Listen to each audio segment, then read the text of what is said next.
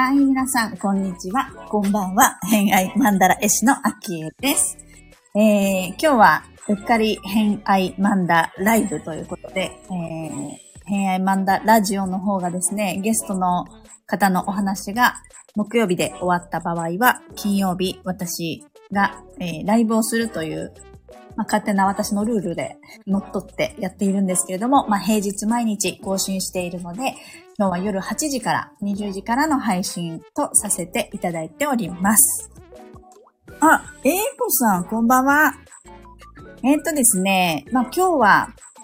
まあ、雑談会、いつもだったらあの、星読み絡みで、星関係でお話をさせていただくことが多いんですけれども、今日は、まあ、雑談会ということで、えー、ゆるくやっていこうと思っております。えー、30分ぐらいえー、気軽にやっていこうと思っております。はい、よろしくお願いします。はい。えーとですね、先週の日曜日に、あの、私あの、防災グッズが、まあ、防災グッズといっても、ゼロ時防災の防災グッズが好きなんですけれども、まあ、ゼロ時防災って何なのっていう話からちょっとした方がいいのかなと思って、えー、思っているんですけれども、まあ、ゼロ時防災っていうのは、出先、自分が、まあ、外に出ている先で被災した時の備えとして、いつものカバンに入れているっていう防災ポーチを、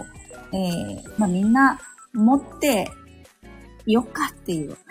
話でございます。でも意外と自分のカバンの中って、えー、常備している薬だったりとか、えー、必要なリップとかね、えー、クリームみたいな、まあ、ワセリン的なものだったりとか、え小銭だったりとかあると思うんですけど、えっ、と、あるものと、あと実は必要だけど、カバンにあった方がいいよねっていうないものっていうものを改めてチェックし直して、え、その場で家の中からかき集めて、え、カバンに詰めてしまおうという、その場で完結するっていうワークショップを、えっ、ー、と、先週のね、日曜日にさせてもらいました。で、ゼロ時防災、その出先っていうのがね、自分の勤務先だったりとか、遊びに行った先だったりとか、よくお買い物に行くっていうシチュエーションを想像してもらって、自分が一番長くいる場所、一日の中で。いる場所、確率としてね、その方が一番多いので、そこの場所のシチュエーションを想定してもらって、ハザードマップを見てもらったり、えー、その時の、まあ、えー勤務先だったり、そのね、長居する場所から安全な場所、家だったり、え避難場所だったり、例えば出張先のところからのホテルだったりとか、そういうとこに帰るまでの距離って何キロ歩かなきゃいけなそうですかみたいなものをリアルタイムで Google マップとかでね、検索してもらって、えー、例えば私だったら札幌に住んでるので、自宅勤務ですけれども、札幌駅に、まあ、例えばよく行くとして、札幌駅から家までだったらだいたい4キロぐらい歩かなきゃいけなそうだから、自分の家族にもこのルートを通って4キロ、だいたい何分ぐらいかけて帰ってくるよ、みたいなものを、こうね、休みの日だったんで、家族の中でシェアしつつ、えー、安心しながら、まあ、そのね、災害に遭うのは仕方がないよね、っていうことで、えー、その中でも、できるだけ最大限お互いが安心できる情報を共有し合おうみたいな会を、先週ね、防災ポーチ作りと一緒にさせてもらいました。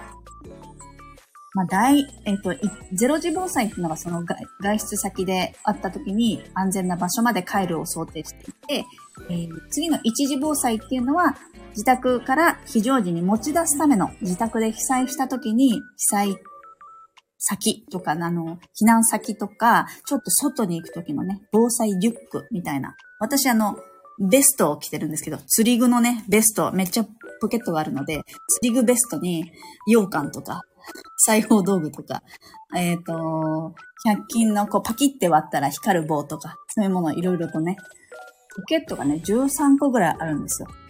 それすごく便利なので、それを着て両手が開くので、えー、リュックじゃなくて、ベストを着て、上着を着て、被災、えー、避難場所に行く、みたいな。一時防災、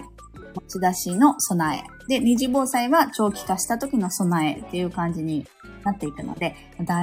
段階としては、まず、命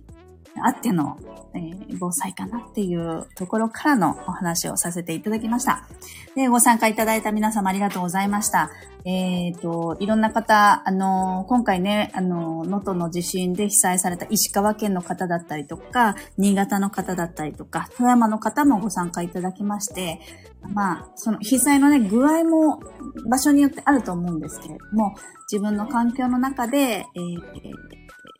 ご参加していただいた費用っていうのは、能登の方のね、えー、義援金の方に回させていただくっていうお話もしてたので、参加しつつ自分の防災もね、自助の自分を助けるっていう意味での防災をしつつ、えー、その能登の今困っている人たちに、えー、これから日常に戻っていくための助けになるような、えー、エネルギーをね、お渡ししていただくっていう循環になればなと思って今回させてもらいました。うん。で、なんかいろいろとシェアしてもらいまして、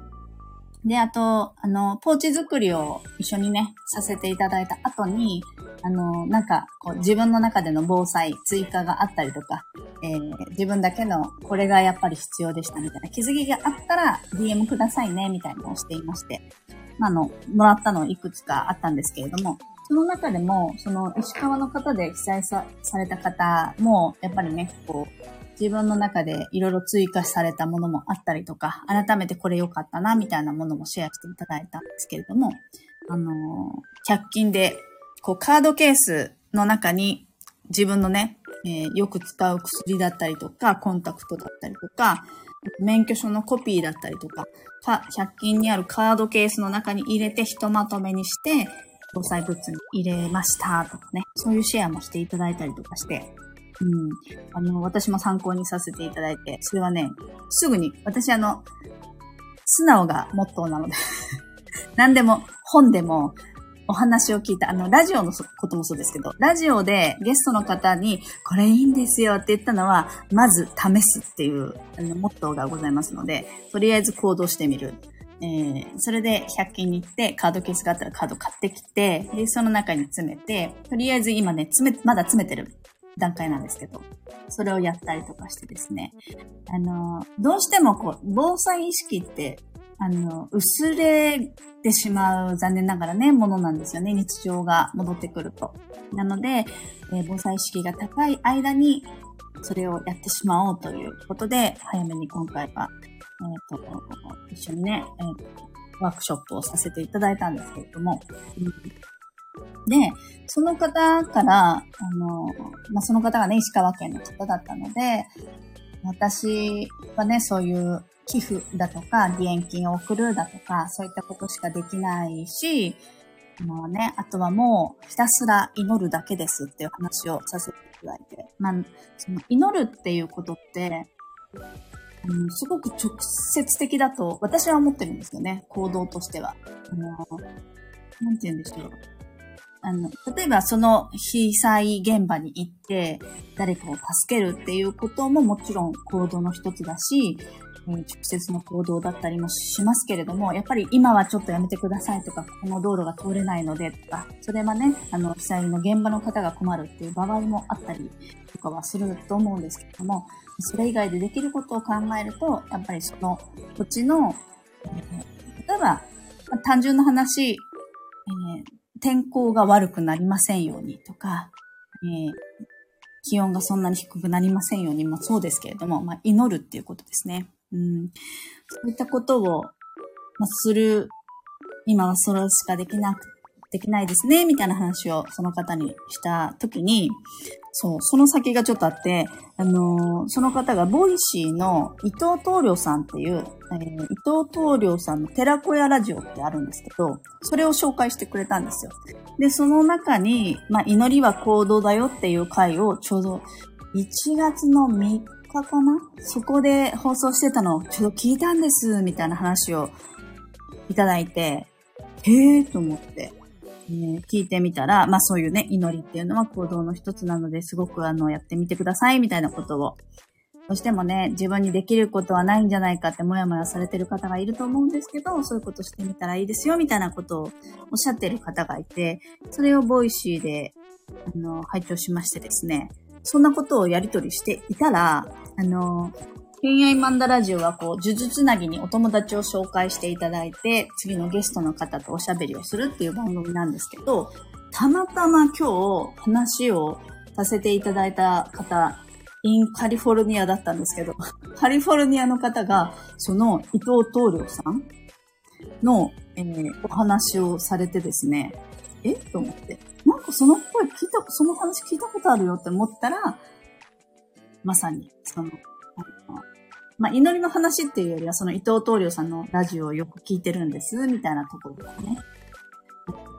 瞑想の方だったかな瞑想のアプリとかもされてる方って、うん、いたんですけど、へー、みたいな。私の中ではかなりシンクロが起きてですね、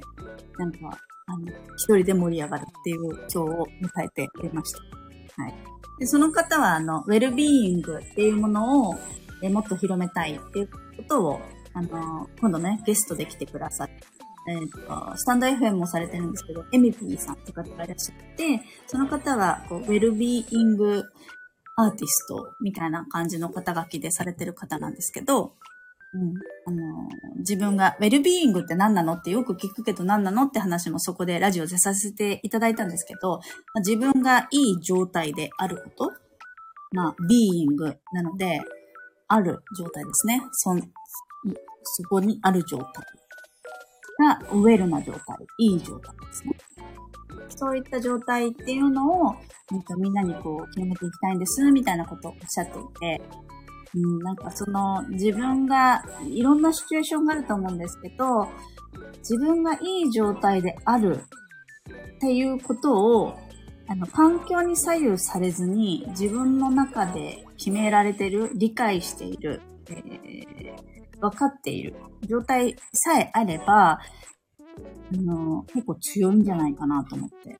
うん、話をそこでね、展開させていただいたんですけど、皆さんにとっての自分の、自分がいい状態であると感じるシチュエーションはどんなところ、時なのかなっていうのは、今聞いてみたいなって思いながら、うん、お話をさせていただいてましたね。結構難しいとは思うんですけど、なんか、やっぱりどうしてもあの、マルチタスクで何かしてる間に時間がもったいないからこれもできるよねってマルチタスクで進める方も多いと思うんですけど、ちょうどね、この間のシングルタスクでやりましょうみたいな話をしてて、あの、歩く瞑想とかね、えー、まあ、食べる瞑想とかそうですけど、なんでも、トマットハーンさんの本、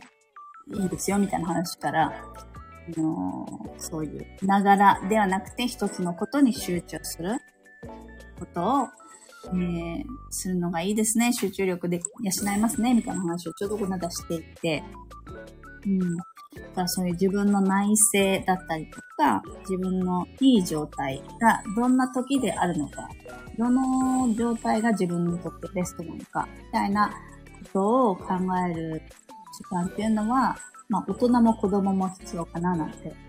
思ったりしましたね。うん、という話でございます。まあ、ちょっと取り留めがないですね。あの、まあ、先週のその防災ポーチワークショップに来てくださった方への感謝と、まあ、そこから、えっ、ー、と、義援金は石川県の方に。石川県の義援金すごいの知ってますか？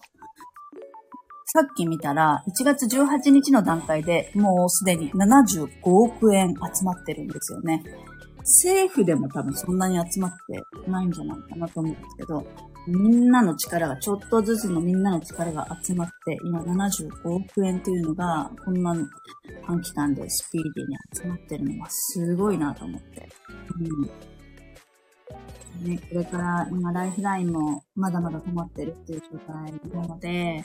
え、日常が戻っていくのにちょっと時間がかかってるのかなとは思いますけれども、まあ、早い、早くね、日常が戻って安心できる生活になるように、私も心から願っております。うんはい、でですね、えっ、ー、と、まあ、その防災ポーチフェスありがとうございました。自分のね、事情もしながら、えー、あることもね、あんまりこう、うん自分の生活を豊かにしつつ、自分のことをちゃんとやっていこうって思いながらですね、えー、防災ポーチワークショップを先週しましたけれども、来週、来週じゃないや、今週末の話をちょっとしますと、えっ、ー、と、伸びフェスがありますね。伸びフェス、1回、2回、3回と、今度3回目の伸びフェスがありまして、伸びさんが主催しているフェスティバルですね。スタンド FM で24時間、こう、呪術つなぎにリレー形式でやっていくっていうのに、今回も私参加させていただくことに、こう、挙手をさせていただきまして、えっと、1月の20、えっと、始まるのがですね、1月の20日の土曜日の20時から始まって、えー、終わりが1月の21日の日曜日、今週末ですね、土日20時まで、えー、開催されるということなんですけれども、皆さんね、寝不足になるのかなと思いますけれども。私はですね、担当が1月の21日日曜日の15時半から午後の3時半ですね。3時半から4時までの30分間担当させていただくことになりました。あのー、ちょっと過去回も聞いてみたいなと思うんですけれども、ちょうど1月の23日、去年の1月の23日にスタンド FM を始めて、だいたい約1年やりまして。ね。あの、水亀座の方は、英子さんも水亀座ですよね。水亀座の方は、なんか、戦々恐々としてるんじゃないか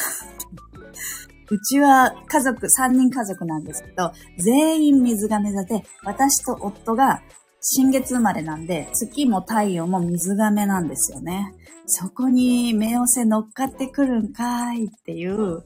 えー、かなりの ドキドキ感がございます。あ、英子さん。えー、ヘッド、ヘッドがガメで、あ、カニの太陽11、私ずっとエイコさんは水亀の人だと思ってました。ヘッドがガメなんだ。そう、家族すごいんですよ。カニの太陽は11ハウス。あ、でも11ハウスなんですね。なるほど。なるほど。私はカニが MC でございますね。MC の行く先はカニになると思うんですけど、なんかね、でもちょっと似通ったとこありますね。うん。そう、MC さん仲良くなので、あのー、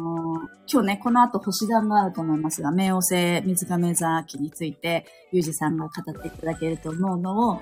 ちょっと指針にしつつ、お守りにできたらいいなって、え、ドキドキしながら今待ってるところなんですけれども、あの順番的には多分、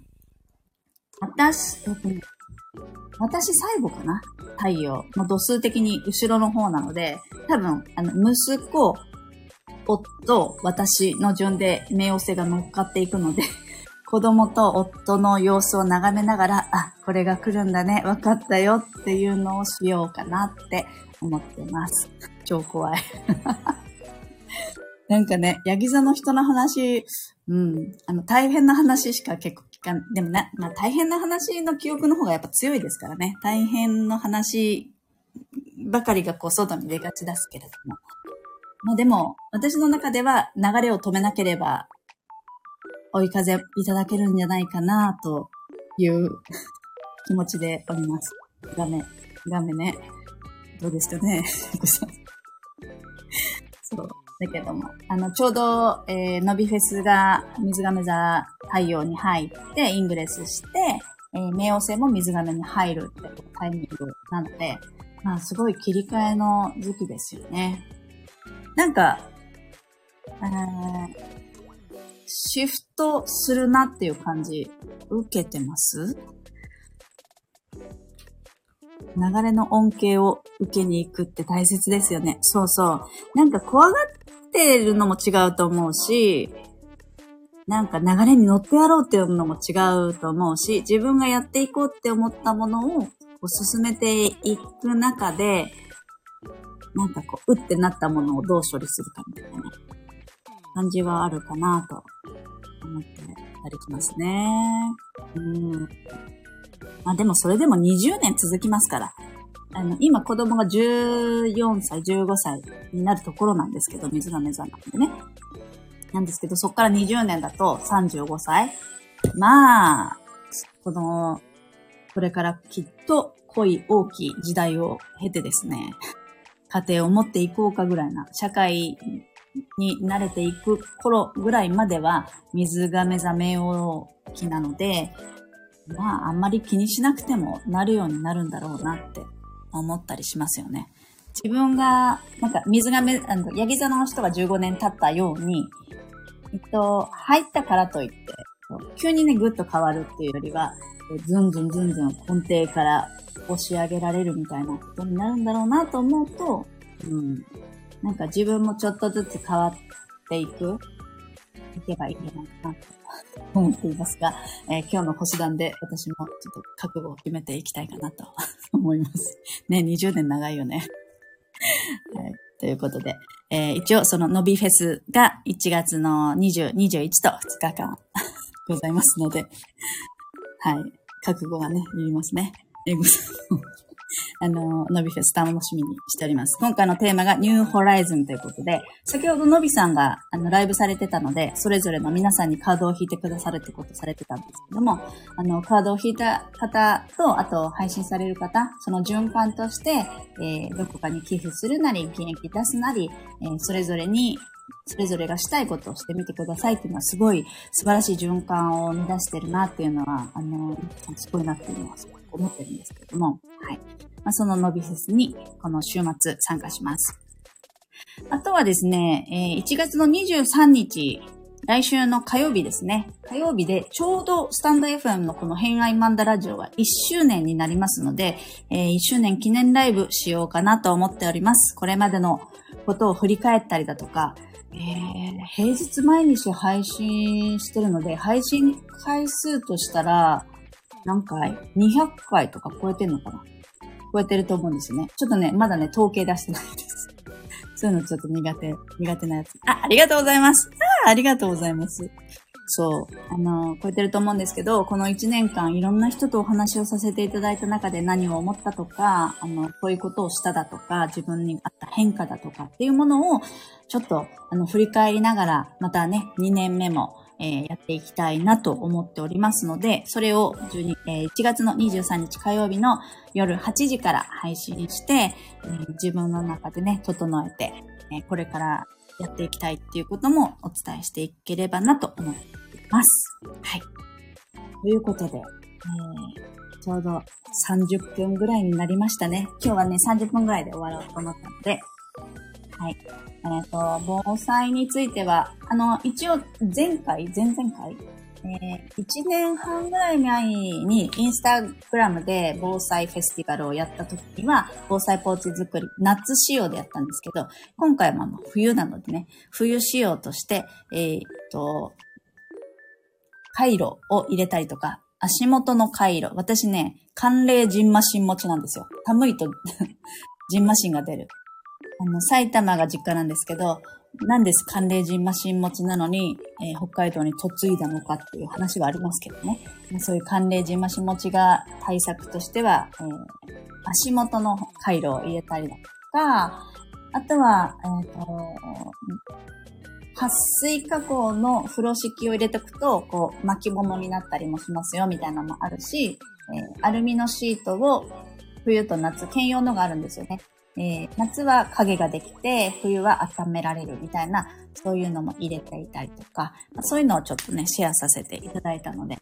冬は冬の、夏は夏の衣替えと一緒に、えー、防災ポーチも見直すのもお勧めしておりますので、皆さんもそれぞれにね、必要なものを改めて、えー、チェックしてみてもらえればなと思います。はい。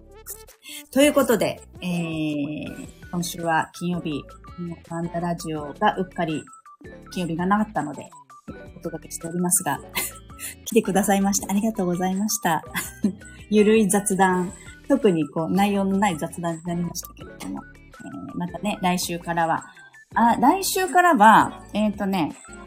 ともりんごさんっていうハーブティーのお店をされている方がいらっしゃいます。ハーブティーのお話と、えー、椎名林檎さんのお話してます。あの、椎名林檎さんちょっと盛り上がって話をしてるので、椎名林檎さんの話などなどをする一週間になっておりますので、あの、興味ある方はお聞きいただければと思います。そう。あ、林檎ちゃん好きですか？もうね、あの、お互い推しの PV を言い合うみたいな、ラジオ収録した後に推しのミュージック、えー、ビデオというかね、あれ、YouTube を貼り付け合うっていうことをしておりました。はい。ね、りんごさんかっこいいですよね。めっちゃかっこいい、あの、コラボも、東京事変のね、の話もしてたんですけど、めっちゃかっこいいねって話をして、あの、とても盛り上がっておりました。そう。ということで、はい。後ほど星団で今日は会いたいと思います。はい。また、あの、水亀についても学びながら、えっと、変やマンダラジオでもシェアして、シェア、シェアはしない、シェアはしないけど、えー、私のこれからのことの指針としてね、いろいろと水亀座、日本星時代を、ね、一緒に皆さんと楽しんでいければいいなと思っております。はい。ということで、12時、えー、ごめんなさい、20時半になりましたので、終わっていきたいと思います。偏愛マンダラジオの秋江でした。では、また。英子さんありがとうございました。ではまた。